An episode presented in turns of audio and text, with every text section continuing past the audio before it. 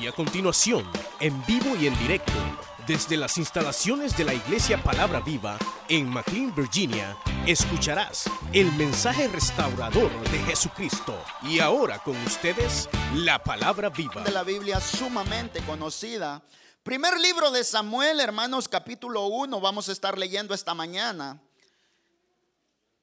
Primera de Samuel, capítulo 1, versículo 9 en adelante, vamos a estar leyendo, hermanos. ¿Están contentos? Si está contento, de un fuerte gloria a Dios esta mañana.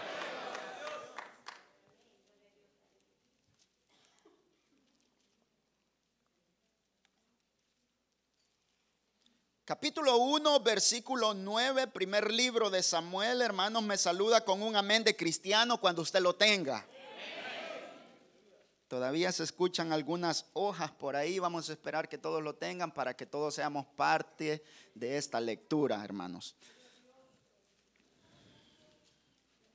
Vamos a tratar de ser breve, hermanos, concisos, claros en el pensamiento que Dios ha puesto en mi corazón, para que al final, hermanos, usted se pueda ir con gozo, usted se pueda ir contento, hermanos, y no desaproveche nada de lo que el Señor nos va a dar esta mañana, hermanos. Eh, eh, una de las características que nuestro Dios tiene, hermanos, es que Él tiene boca.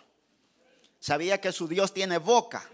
Y que Él habla a su pueblo, hermanos. A diferencia de muchos dioses, hermanos, eh, que los tienen colgados, hermanos, ahí con flores, ahí con candelas, hermanos, esos están muertos, eso no se mueve, eso no tiene vida. Pero nuestro Dios, hermanos, tiene vida y Él habla, Él tiene boca y Él habla. ¿Usted quiere que Dios le hable esta mañana?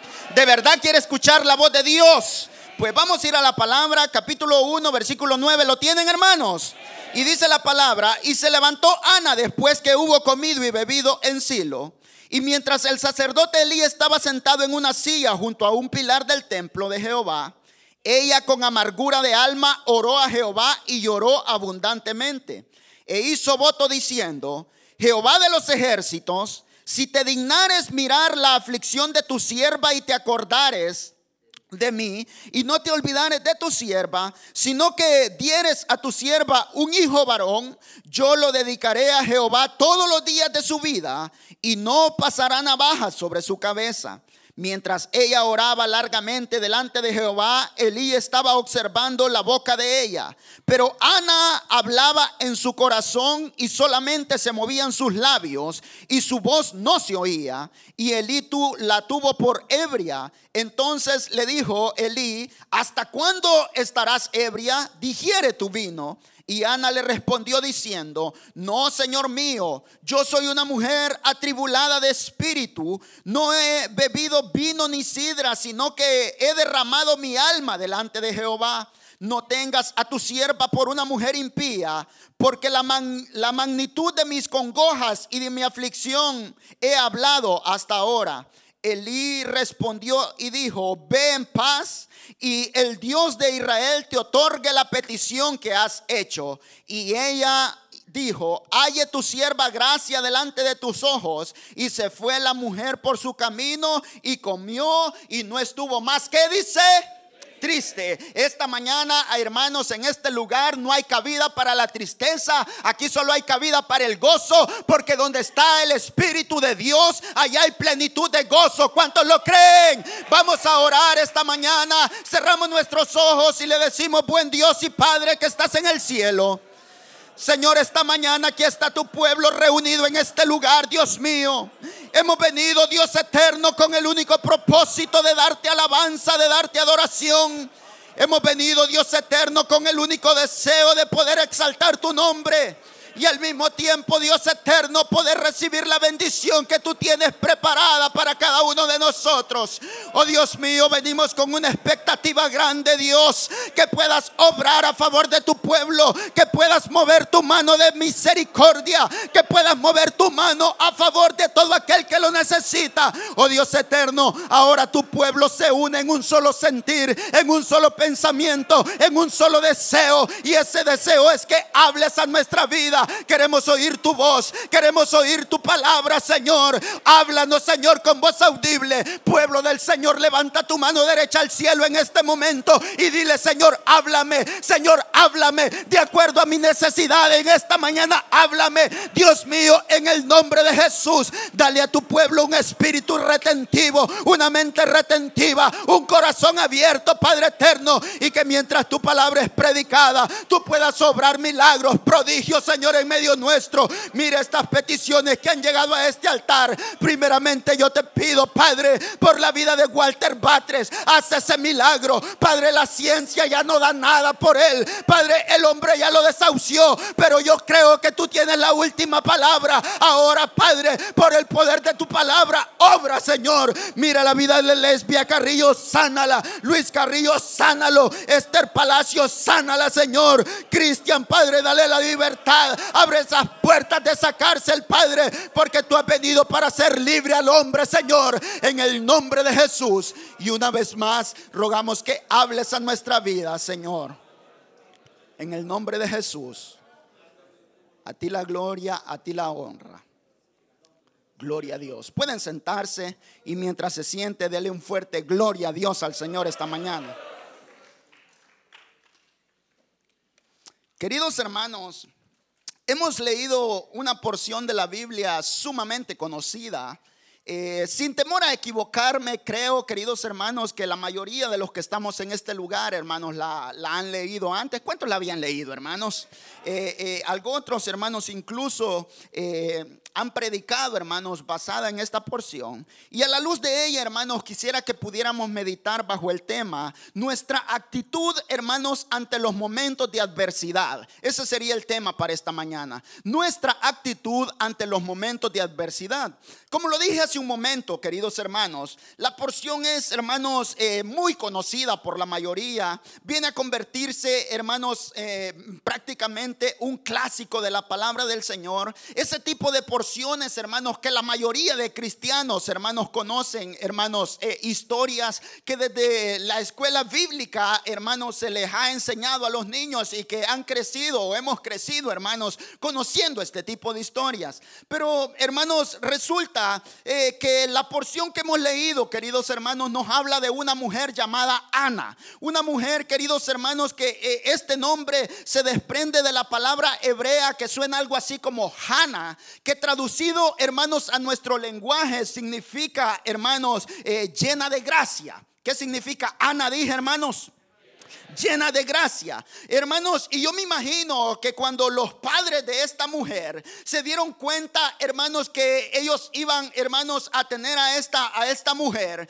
ellos buscaron un nombre y la intención de ellos quizá era marcar a Ana, hermanos, por el resto de sus días. Eh, era marcar a Ana, queridos hermanos, por toda su vida. Y el deseo, hermanos, de estos padres de Ana, hermanos, valga la redundancia, era que esta Ana fuera una mujer precisamente eso, llena de gracia, una mujer, queridos hermanos, que pudiera gozar de la bendición de Dios, una mujer que pudiera ver la mano de Dios en su vida, una mujer, queridos hermanos, que pudiera gozar del gozo que solamente el Señor puede dar a la vida del ser humano. Pero leyendo la porción, hermanos, podemos encontrar un cuadro totalmente diferente. En Ana no hay gozo, en Ana no hay alegría, en Ana no hay deseo de vivir, en Ana hay amargura. En Ana, queridos hermanos, hay tormento. En Ana hay vergüenza. En Ana, hermanos, únicamente se ve tristeza, ¿sí o no? Pero se supone, hermanos, que Ana desde antes de nacer fue marcada, hermanos, y su vida o su misión era ser una mujer llena de gracia, pero de gracia no se le está viendo nada a Ana.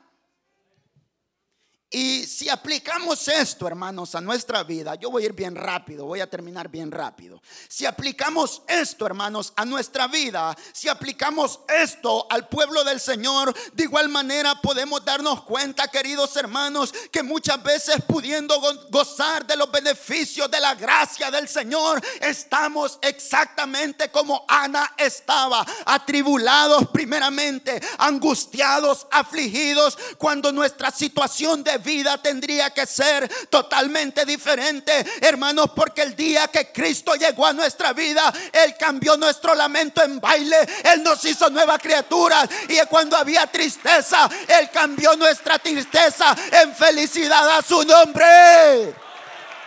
O se supone que tendría que ser así. Mire, queridos hermanos, yo le voy a decir algo que cada domingo quizás de, este púlpito se dice. Y es, hermanos, que no hay privilegio más grande que un ser humano puede llegar a recibir que en convertirse en hijo de Dios. Yo les pregunto, ¿ustedes cómo se sienten, hermanos, de ser parte de la familia del Señor? Se sienten contentos, se sienten dichosos, se sienten felices. Hermano, eh, tendría que ser, hermanos, motivo de gozo el saber que antes estábamos muertos en delitos y pecados, pero que el día que Cristo llegó a nuestra vida, Él nos trasladó de las tinieblas a la luz y ahora somos luz para alumbrar al mundo a su nombre. Sí, hermanos, hemos recibido la gracia y la misericordia del Señor. Hermanos, antes nada daba, nadie daba nada por nosotros. Si muchos de los que estamos en este lugar, hermanos, éramos la oveja negra de la familia. Sí, antes usted, hermanos, el día domingo no conocía a nadie de tan bulo que vivía. Antes, hermanos, el día domingo a esta hora, usted estaba que la cabeza le estallaba, hermanos, de una gran cruda. Pero ahora, qué bueno es el Señor, que el día domingo usted amanece dándole la gloria y la honra a aquel que se la merece toda. Usted amanece buscando el rostro del Señor. Y ya no digamos las hermanas. Usted era la chimosa del barrio. Sí, hermano. Ah, la veían y decían, uy, ahí viene fulana, escondámonos porque saber qué chambre nos trae. Hermanos, éramos hermanos o, eran más bien unas leonas en el hogar. Pero el día que Cristo llegó a su vida, hermanos, esa mujer que se yo amargada, histérica, se convirtió en una mujer sumisa, una mujer llena del Espíritu Santo de Dios. Y ahora de igual manera está en la casa del Señor alabándole y bendiciendo A su nombre. Se suponía que Ana tendría que gozar de los beneficios por ser una mujer llena de gracia, pero no había gracia en su vida. El cristiano tiene que saber gozar de los beneficios de la gracia del Señor. Número uno, hermanos, el libro de San Juan capítulo 1 versículo 11 dice que a los suyos vino y los suyos no le recibieron, mas a todos aquellos que le han recibido, a los que creen en su nombre, les ha dado potestad de ser hechos hijos. Usted es hijo de Dios. Usted es hija de Dios. Allá arriba son hijos de Dios son hijos de Dios. Por acá son hijos de Dios. Gloria a Dios, hermanos. Por lo tanto, tenemos que vivir como tal. ¿Sabía usted que nuestro Dios es un rey? Y que ustedes son príncipes y princesas. Hermanos, y si nos ponemos a pensar por un momento cómo será la vida de un príncipe. ¿Cómo dijo? Hermanos, la pregunta es, ¿reflejaremos nosotros lo que verdaderamente somos?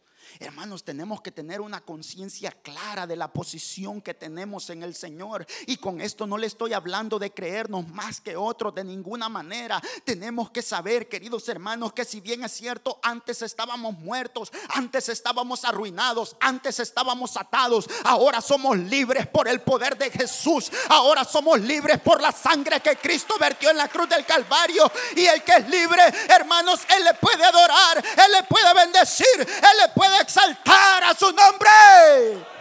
Sí, hermanos, los beneficios de la gracia. Número uno, somos hijos de Dios. Número dos, estamos reconciliados con Dios. Antes, hermanos, de conocer al Señor, había una barrera grande que nos separaba y no teníamos comunión. Y esa barrera nos quitaba la paz. Y esa barrera nos quitaba el gozo. Y esa barrera nos impedía libremente el poder alabar al Señor. Pero el día que esa barrera fue quitada, el día, hermanos, que Cristo estaba clavado en la cruz y dice la palabra del Señor que el velo del templo se rasgó. Y ahora todo aquel que cree al sacrificio de Cristo y que cree al sacrificio de Cristo en la cruz del Calvario y lo acepta como su único y suficiente Salvador, tiene acceso directo al trono de la gracia, tiene acceso directo, no importa que tú seas salvadoreño, chapín, mexicano, peruano, no importa. Si tú te acercas confiadamente, vas a encontrar la bendición de Dios, vas a encontrar la gracia,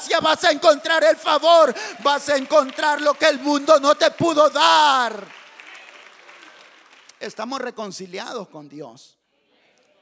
Sí, hermanos.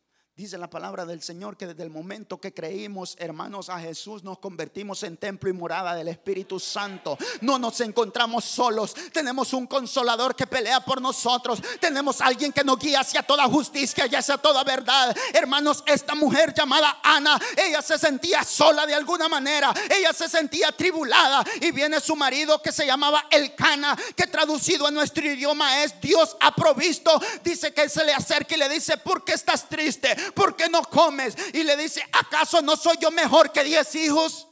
Y yo le pregunto algo esta mañana, queridos hermanos. Nosotros podemos tener necesidades, nosotros podemos tener conflictos, nosotros podemos tener situaciones adversas en nuestra vida, cosas que el dinero no puede comprar, cosas que tu marido no te puede dar, cosas que tu mujer no te puede dar, cosas que no vas a encontrar o felicidad que no vas a encontrar en el mundo. Pero yo te digo una cosa, mayor que tus problemas es el Señor, mayor que tus necesidades es el Señor y Él tiene respuesta para todas y cada una de ellas. Sí, hermanos. Aquella mujer se encontraba en oprobio. Aquella mujer, hermanos, estaba pasando vergüenza. Porque en el antiguo tiempo, hermanos, el ser estéril, eso traía vergüenza a la mujer. Hermanos, dice la palabra que Ana era la primera mujer de aquel hombre llamado El Cana. Y la amaba, hermanos, con todo su corazón. Pero al ver que no le podía dar hijos, él va, hermanos, y se, se casa con otra mujer que se llamaba Penina. Penina, hermanos, significa piedra preciosa, hermanos, pero esto también es sinónimo de dureza, esto también es sinónimo de firmeza. Y aquella mujer llamada Penina exasperaba a Ana a tal grado que se habían convertido en rivales. Y dice la palabra del Señor que la menospreciaba, y dice la palabra del Señor que la señalaba, y esto traía tristeza al corazón de Ana. Mira, hay muchas situaciones que solo usted y Dios conoce, pero que traen dolor al corazón y que muchas veces a usted y a mí, me voy a tomar yo en cuenta, nos toca hacer la del payaso. Andamos totalmente cargados, andamos totalmente afligidos, andamos totalmente abatidos, hermanos, pero por guardar una apariencia, toda la vida andamos pelando los dientes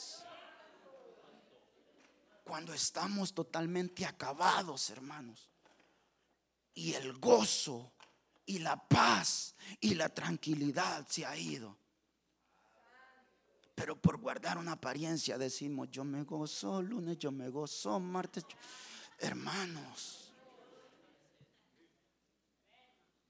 cuando, cuando el Señor no quiere eso de su pueblo, cuando el Señor, hermanos, en una ocasión dijo, mi paz os dejo y mi paz os doy. Y yo no la doy como el mundo la da, queridos hermanos. No permita que las situaciones adversas, hermanos, te hagan reaccionar mal ante la vida. Sabes una cosa, queridos hermanos, en las situaciones adversas es cuando tenemos que sacar lo mejor de nosotros. Si nos vamos a la palabra del Señor, podemos encontrar un montón de ejemplos, queridos hermanos, que nos demuestran, hermanos, que gran, los grandes hombres y mujeres de Dios en muchas ocasiones se caracterizaron porque ante el momento de crisis, ante el momento de adversidad, ellos supieron sacar lo mejor de ellos. Un David, por ejemplo, hermanos. David, hermanos, dice la palabra del Señor que los escuadrones del ejército de Israel estaban atemorizados, estaban hermanos abatidos, hermanos, el gozo se le había ido, ellos estaban acostumbrados a salir al campo de batalla y arrasar a todo aquel que se le pusiera por enfrente, pero ahora, queridos hermanos, los filisteos se habían encontrado un hombre grande, hermanos, esto representaba un problema grandísimo, hermanos, para el pueblo de Israel. Y allá estaban todos escondidos, allá estaban estaban todos amedrentados, allá estaban todos afligidos, ya ni a la iglesia querían ir el día domingo, ya ni querían ir a las reuniones familiares el día sábado, ya ni querían congregarse, queridos hermanos, porque el miedo los había paralizado. ¿Sabe una cosa? Si hay algo que puede atar, si hay algo que puede paralizar, si hay algo que puede impedir el avance del pueblo del Señor hacia la bendición, ese es el miedo. ¿Cuántos miedosos hay acá? el pueblo de Israel estaba, hermanos, atrincherado prácticamente. Hermanos, no avanzaban. Y el primer miedoso, ¿sabe quién era? El rey. Cuando se suponía que él tenía que estar a la cabeza y decirle, eh, sigamos muchachos, si el Señor está con nosotros, vamos a derrotar a ese gigante, el Señor lo va a entregar en nuestra mano. No. Cobarde el tipo. ¿Sí o no? No se me quede viendo raro, pues que sí lo era. Y, entonces, queridos hermanos, llega, llega David, un muchachito, hermanos, un muchacho, cualquiera que lo viera a simple vista podía decir, no, ¿y ese tipo que Si ese muchachito lo va a hacer eh, acabado en un momento, si ese gigante se lo va a comer como pan, pero no, queridos hermanos, él dijo, yo voy a ir, yo me voy a enfrentar a ese gigante, yo no tengo miedo. ¿Sabe por qué David no tenía miedo? ¿Sabe por qué David fue capaz de enfrentarse al ¿Sabe por qué David no permitió que ese gigante le robara el gozo? ¿Sabe por qué David fue capaz, hermanos, de sacar lo mejor de él en el momento de adversidad? Porque David conocía quién era su Dios. Porque David sabía que el gigante era grande, pero más grande es el que está con nosotros. Es grande su Dios. El mío sí es grande. Y a diferencia de muchos dioses que otros tienen, que esos dioses necesitan ser cargados, hermano. Mi Dios carga conmigo, Él carga con mis necesidades, Él carga con mis problemas, Él carga con mi familia. Y por eso yo camino seguro como príncipe, porque Él ha prometido ir delante de mí peleando la buena batalla y la victoria está asegurada. Le voy a contar algo aquí en confianza para que usted se anime. Fíjese que eh, eh, yo venía, hermanos, hecho un manojo de nervios. Y de las veces que, me, que el Señor me ha dado eh, la oportunidad, hermanos, de predicar su palabra, jamás yo me había sentido así. Pero sentado en esa banca, yo le decía, Señor, habla habla por medio de tu Espíritu Santo y confirma tu palabra. Y el Señor dijo, no tengas miedo, abre tu boca porque yo te voy a usar y voy a hablar a tu pueblo. Si usted tiene alguna duda de quién es el que está hablando acá, acá no es Daniel Lozano, usted no vino a verme a mí, usted vino a recibir la palabra del Todopoderoso porque nosotros solo somos vasos en las manos del alfarero. Él es el que habla, Él es el que nos usa, Él es el que está contigo. No pongas tu confianza en el hombre, pon tu confianza en el Todopoderoso a su nombre. Hermano David supo en quién había creído y se presenta delante de aquel gigante y aquel gigante dice, ¿que acaso soy un perro yo? Para que me envíen a este cipote. Mándenme a un hombre de verdad. Y viene David y le dice, tú vienes a mí con espada, con escudo, con lanza, con jabalina, pero eso no sirve, eso es basura. Yo vengo a ti en el nombre de Jehová de los ejércitos y toma. Aleluya, de gloria a Dios. Así como a Dios le dio la victoria a David y al pueblo de Israel, Él ha prometido dártela a ti también. Pero tienes que sacar lo mejor de ti ante los momentos de prueba. Sabe que el verdadero cristiano se conoce en los momentos duros, hermano. Sí, porque mire hermano, cuando hay 45 horas de trabajo en la semana, aleluya, gloria a Dios, Dios me ama. Cuando la nevera está llena y las cuentas se van pagando, hermanos, y no vamos coyol quebrado ni coyol comido, sino que vamos guardando por ahí un poquitito. Qué lindo es ser cristiano, hermano. Qué bonito. Dan ganas de levantarse a las 6 de la mañana. Lo levantamos el día domingo para venir a darle gloria al Señor. Pero qué, queridos hermanos, cuando el panorama se torna negro. Que cuando, hermanos, la cuenta en vez de ir para arriba va para abajo. Y que cuando la enfermedad toca tu puerta. Y que cuando la desgracia, hermanos, visita tu vida y que cuando los hijos en vez de ser obedientes son rebeldes, hermano, y te causan problemas, hermano. ¿Será que ahí, queridos hermanos, el evangelio se vive de otra manera? No, hermanos, tenemos que seguir hacia adelante. Por eso aquella alabanza dice, en la prueba alaba, está llorando alaba, está sufriendo alaba, porque el verdadero hijo de Dios ese persevera en todo tiempo. Mire, y con esto no significa que los hijos de Dios no tienen problemas. O habrá alguien que no tiene problemas acá. Levante la mano. Y me da la clave. Porque yo sí tengo. Hermano, porque muchos estamos o están engañados, hermano. Y, desde los púlpitos se predica, hermanos, algo que va en contra de la verdad de Dios. Venga Cristo y sus problemas se van a solucionar. Venga Cristo, siempre en el Señor y usted se va a hacer millonario. Ese no es el evangelio que el Señor dejó. El Señor dijo que es necesario que a través de muchas pruebas y tribulaciones heredemos el reino de los cielos. Pero sabe una cosa, aunque van a haber problemas en medio de esos problemas, vamos a ver la victoria del Señor. Aunque hay dificultades en medio de esas dificultades, nos van a servir para darnos cuenta de la grandeza del Dios que tenemos. Hermanos, cuando venga la situación difícil, usted no haga nada, usted no pelee por su cuenta, deje que el Señor haga la obra y haga lo que tenga que hacer en su vida la porción que hemos leído, yo no veo a Ana peleando contra Penina. ¿Lo leyó usted? ¿Lo leyó conmigo? Yo no veo a Ana. Yo no veo a Ana diciéndole, no me estés molestando, porque si me seguís molestando te voy a arrastrar del pelo. Ella perfectamente podía defenderse. Ella perfectamente podía pelear sus derechos porque era esposa también. ¿Sí o no? Perfectamente pudiera decirle, mira, esposo mío, esa mujer que has traído, la nueva que has traído, me está exasperando, me está molestando, yo ya no la aguanta. O se va ella o me voy yo. ¿Verdad que lo podía hacer?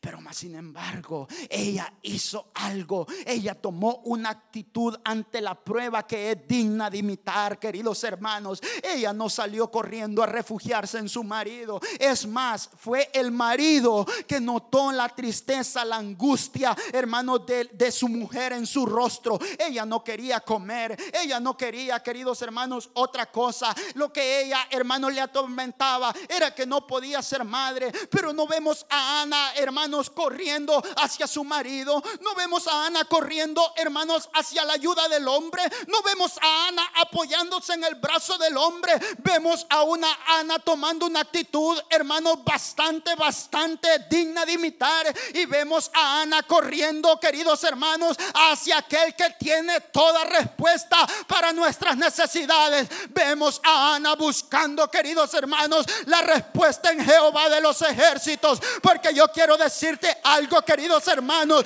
Lo que el hombre no puede hacer, lo que es imposible para el hombre, posible es para nuestro Dios. Mire, yo no sé si a usted en alguna eh, eh, eh, ocasión en su vida le ha tocado, hermanos, únicamente echar mano de la fe. En donde todos los recursos se han agotado en donde se han tocado todas las puertas, hermanos, y todas se les han cerrado en la narizota. Les ha tocado, hermanos. Y yo pregunto, cuando les ha tocado de esa manera únicamente echar mano de la fe, ¿alguna vez Dios los ha dejado avergonzados? ¿Alguna vez Dios los ha echado afuera?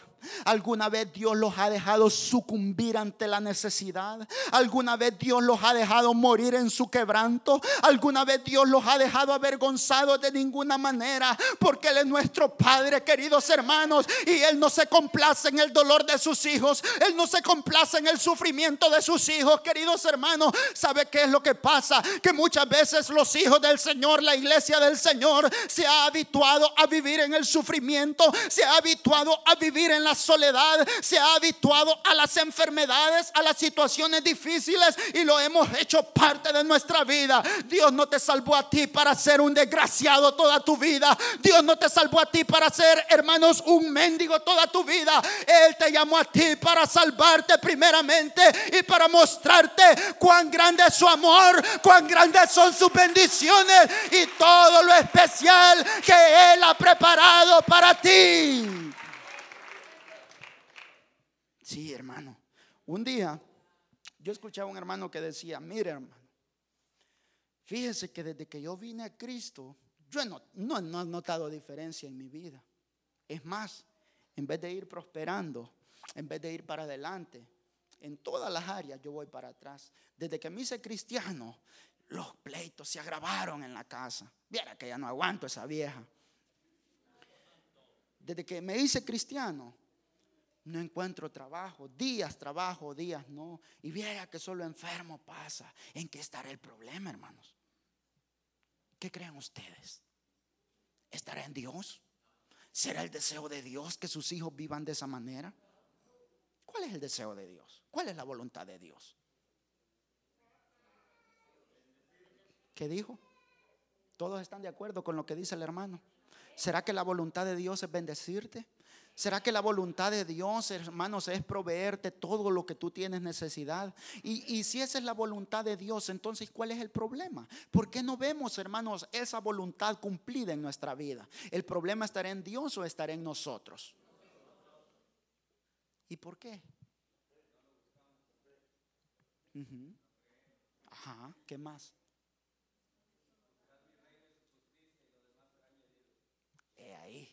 He ahí el punto, queridos hermanos. Buscad primeramente el reino de los cielos y su justicia y todo lo demás vendrá por añadidura. Ana no buscó en otro lugar. Ana no tocó otra puerta. Dice la palabra del Señor que Ana se levantó y se fue a Silo a adorar. ¿Usted sabe qué significa Silo? ¿Alguien sabe? Silo significa lugar de tranquilidad, lugar de paz. Por eso el Señor ha dicho, venid a mí todos los que están trabajados y cargados y yo los haré descansar. Venid a mí todos los que están trabajados y cargados y yo los haré descansar. Si hay algo que puede traer paz y descanso a la vida del hombre, no son las vacaciones. Si hay algo que puede traer paz y descanso a la vida del hombre, ese es el poder de Dios, esa es la gracia de Dios, esa es la misericordia de Dios. Mira hermano, mira hermana, yo no sé cómo tú viniste a este lugar, yo no sé cómo entraste por esas puertas, pero una cosa es necesaria esta mañana, que te pares, que te levantes y corras a los pies de aquel que te ofrece la paz verdadera. En él hay paz, en él hay paz, en él hay paz. Toca el que tiene al lado y dile, él es paz. Sí, hermanos. Mire, mire, aquella mujer no quería ni comer. Bueno, a nosotros no nos pasa eso, se nos nota, hermano. Sí, pero aquella mujer no quería ni comer. Y, viene el marido y le dice, pero ¿qué te pasa? ¿Acaso no soy yo mejor que diez hijos? Ella, hermanos, ella lo que quería es, hermanos, tener el privilegio de ser madre. Mire, la petición que había en el corazón de aquella mujer era ser madre. Y le dice Jehová, si te dignares a mirar la aflicción de tu sierva y le concedes un hijo varón, aquella mujer fue específica en lo que estaba pidiendo. Muchas veces nosotros no recibimos por eso. Porque dame aquí, dame allá, dame lo otro, dame aquí, dame allá. Hermanos, y ni nosotros mismos sabemos, hermanos, lo que estamos pidiendo. ¿No le ha pasado? Sí. Muchas veces pasa. Hermanos, que no tenemos conciencia ni de no, no sabemos ni lo que queremos, pues. Pero aquella mujer le dice: Si te dignares a mirar la aflicción de tu sierva y le dieres un hijo varón, yo lo dedicaré a ti. ¿Sabe qué implica esa palabra? Yo lo voy a dedicar a ti implicaba desde que ese niño naciera, ella lo iba a instruir en el temor de Dios. Ella le iba a enseñar la ley de Dios. Ella le iba a enseñar, queridos hermanos, a que él tenía que vivir todos los días de su vida, queridos hermanos, bajo la gracia de Dios, bajo el temor de Dios. Nosotros que somos padres, que estamos en este lugar, ese tiene que ser uno de los principales objetivos. Muchas veces nos afanamos por darle herencia a nuestros hijos, por darle estudio a nuestros hijos y está bien, queridos hermanos, pero la mejor herencia que podemos darle a ellos es inculcarle el temor, el respeto, la obediencia, hermanos, al Dios verdadero. Porque de qué te sirve tener un hijo doctor, de qué te sirve tener un hijo abogado, de qué te sirve tener un hijo arquitecto si al final se va a perder. Hermanos, es mejor, hermanos, que quizá, aunque no haya estudio, pero que haya temor de Dios en el corazón. Porque recuerde que el cielo y la tierra pasará, pero la palabra del Señor jamás va a pasar. ¿De qué te sirve que sea un gran doctor si no va a haber tierra ni humanos para poder atenderlos? ¿O no es así, hermano? Sí si esto se va a acabar, si esto ya va a explotar y nosotros los que hemos creído en el Señor vamos a volar a la patria celestial, a la boda del Cordero. ¿Cuántos lo esperan? Él viene, Él viene, Él viene. La trompeta está a punto de sonar. Mire, hermanos, yo les dije que iba a ser bien breve. Yo voy a ir terminando ya. Hermanos, aquella mujer, hermanos, no se apoyó en el brazo del hombre, como ya lo dije. Ella puso su confianza en el Señor y dice que se levantó, hermanos, como todos los años se hacía, lo hacía y se fue a, rendir sacrificio y adoración al Señor en Silo. Dice que ella entró a la casa del Señor, hermanos, y se postró delante del altar de Dios. Y aquella mujer lloraba, hermanos, con amargura de espíritu y largamente no se vaya a confundir, no es que estaba enojada, hermano. Había carga en su corazón. Había dolor en su corazón a tal grado, queridos hermanos, que ese dolor ya ni le dejaba abrir la boca. Hermanos, dice la palabra del Señor que ella solo movía sus labios. Hay gente que viene a la, casa del Señor y que ya, hermanos, los problemas no lo dejan abrir la boca, ya no lo dejan adorar, hermanos, libremente.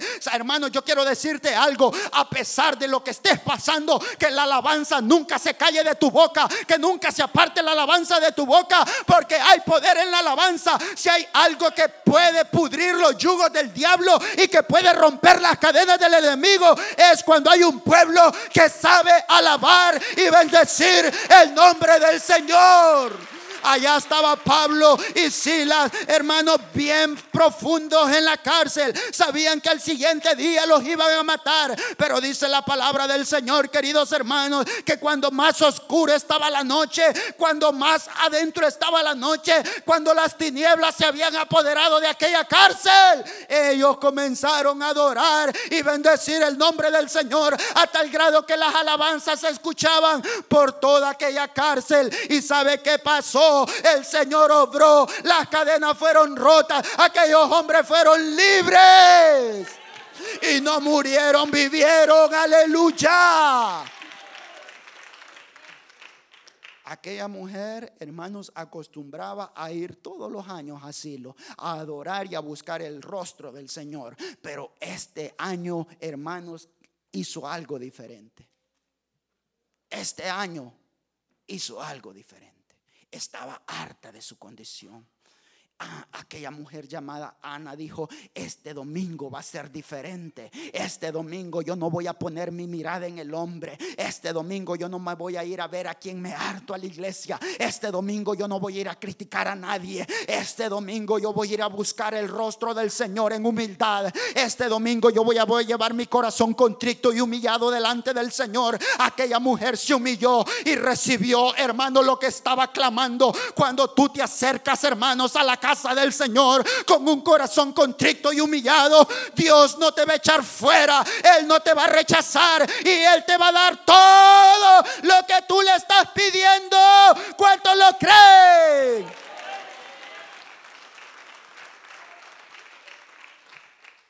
Solo movía sus labios, hermanos, y dice que, eh, hermanos, el sacerdote Elí se le acerca y le dice, mujer, ¿cómo se, te, ¿cómo se te ocurre venir borracha a la casa del Señor?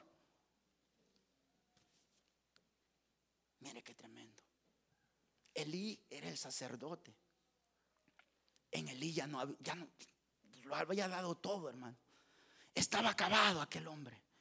Pero sabe una cosa, Ana bien pudo argumentar en contra de Eli. Tenía los argumentos necesarios para decirle, ¿y usted qué se cree? ¿Y usted como dice que yo estoy borracha? ¿No ve que esto y esto me está pasando? Y poderle gritar una, poderle dar una santa gritada, hermano. Pero ella le dijo y le habló con humildad, no, mi Señor, esto y esto me pasa. Aquel hombre, hermano, no oró por ella. Aquel hombre no le puso las manos. Aquel hombre no intercedió. Aquel hombre solo le dijo, hágase contigo conforme tú quieres, hágase contigo conforme tú quieres. Aquella mujer se aferró a la palabra, aquella mujer supo honrar al hombre que Dios había puesto al frente, hermanos, y esa honra le trajo beneficios, queridos hermanos. ¿Sabe por qué nosotros muchas veces nos vamos igual de este lugar, hermanos? Porque en vez de recibir y abrir nuestro corazón a la voz de Dios, hermanos, nos vamos criticando, nos vamos señalando y no recibimos nada. Pero si esta mañana, hermanos, usted ignora, hermanos, al siervo inútil que está al frente de usted y usted dice, hoy esta mañana Dios me habló y yo me aferro a lo que Dios está diciendo. Esta mañana yo creo en lo que Dios está hablando y ahora yo en el nombre de Jesús recibo mi milagro. Este día va a ser diferente. Este día va a ser diferente. Este día marcará una nueva historia en tu vida. Dios vio la aflicción de aquella mujer, queridos hermanos, aquel sacerdote gordo que ya no se levantaba de su silla, aquel sacerdote que ya no le quedaba palabra, quizás fueron los últimos cartuchos que quemó en aquella mujer diciéndole, hágase contigo conforme tú quieres. Aquella mujer se aferró de eso. Tenemos que creer a la palabra del Señor. Tenemos que creer y confiar en las promesas de Dios. Tenemos que confiar, queridos hermanos. Mire, hay promesas especiales en este libro. Hay promesas grandes en este libro. El problema está en que no las recibimos porque no creemos, hermano. Y porque llega el problema y la dificultad. Y nosotros en vez de sacarlo mejor, sacamos la caja de lustre, hermanos. Es verdad. Es verdad, hermano. Es verdad. Cuando más difícil se ponga la situación, confía más en el Señor. Cuando más difícil se ponga la situación, no cometas el error que muchos cometen que en vez de acercarse a Dios se alejan de Él, que en vez de abrirle la puerta de su corazón más a Él, hermanos, le dan la espalda, hermanos, si se van y yo me voy porque Dios no me escucha, y yo me voy porque el hermano fulano me hizo esto, y yo me voy porque fulano no me dio esto. No, hermano, lo que hay que hacer es acercarnos más a Dios, porque si en los momentos de crisis nos alejamos, nos vamos a hundir. Con esto termino. Se recuerdan de hermanos, el apóstol Pedro. Se aparece Jesús caminando sobre las aguas. Y viene y lo ven de lejos. ¡Hay un fantasma! Dijeron.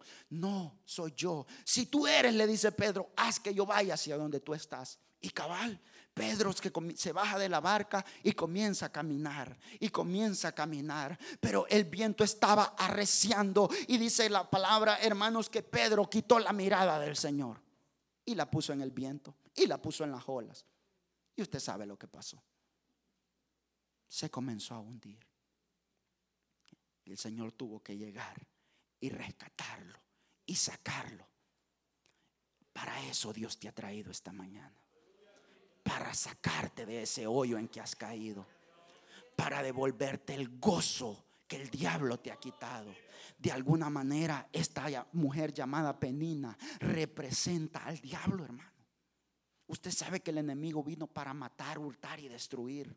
Y si hay algo que el diablo ha hecho en estos últimos días es robar la paz es robar el gozo. Muchos de los que llenan las iglesias en este tiempo no pueden ni dormir por las noches. No hay paz, no hay tranquilidad. Pero el Señor está aquí esta mañana y Él quiere conceder tu milagro y Él quiere sacarte de ese lugar en donde tú has caído. Sencillo el pensamiento, claro el pensamiento. Pero yo te digo, el mismo Dios que su corazón fue movido a misericordia para dar lo que Ana estaba pidiendo y necesitando, es el mismo que esté en medio nuestro en este lugar. Yo quiero invitarte, iglesia del Señor, que te ponga de pie por un momento. Vamos a terminar ya. Pero hermanos, yo creo firmemente que la bendición de Dios está en este lugar. Aquí no venimos a perder el tiempo. Aquí no venimos a distraernos. Aquí no venimos a socializar con nadie. Aquí hemos venido a recibir lo que Dios tiene para cada uno de nosotros. Y ahora en este momento vamos a orar. Vamos a orar. Vamos a pedir a los músicos que puedan pasar. Vamos a ministrar esta mañana. Esta es mañana de victoria. Esta es mañana de poder. Esta es mañana de respuesta. Esta es mañana de milagros. Si a usted le habían dicho que el tiempo de los milagros se ha acabado, yo quiero decirte algo. Eso no ha pasado. El mismo Dios que levantó a Lázaro de entre los muertos es el mismo Dios que está aquí en este lugar. El mismo Dios, queridos hermanos, que fue capaz de descender, hermano, fuego del cielo por mano de Elías. Es el mismo Dios que está acá. Si hay alguien que crea lo que yo estoy hablando, si hay alguien que tiene una necesidad, ahí donde tú estás, te voy a invitar que levantes tu mano al cielo y que creas al Señor. Habrá alguien esta mañana que levanta su mano en señal, hermanos, que necesita un milagro de parte del Señor. Todas esas veces que tú has llorado, todas esas veces que tú has estado en amargura, esta, este día se puede quebrar eso. Este día tu historia puede cambiar. ¿Dónde están todos aquellos que levantan su mano en señal, hermanos, que necesitan algo de parte del Señor.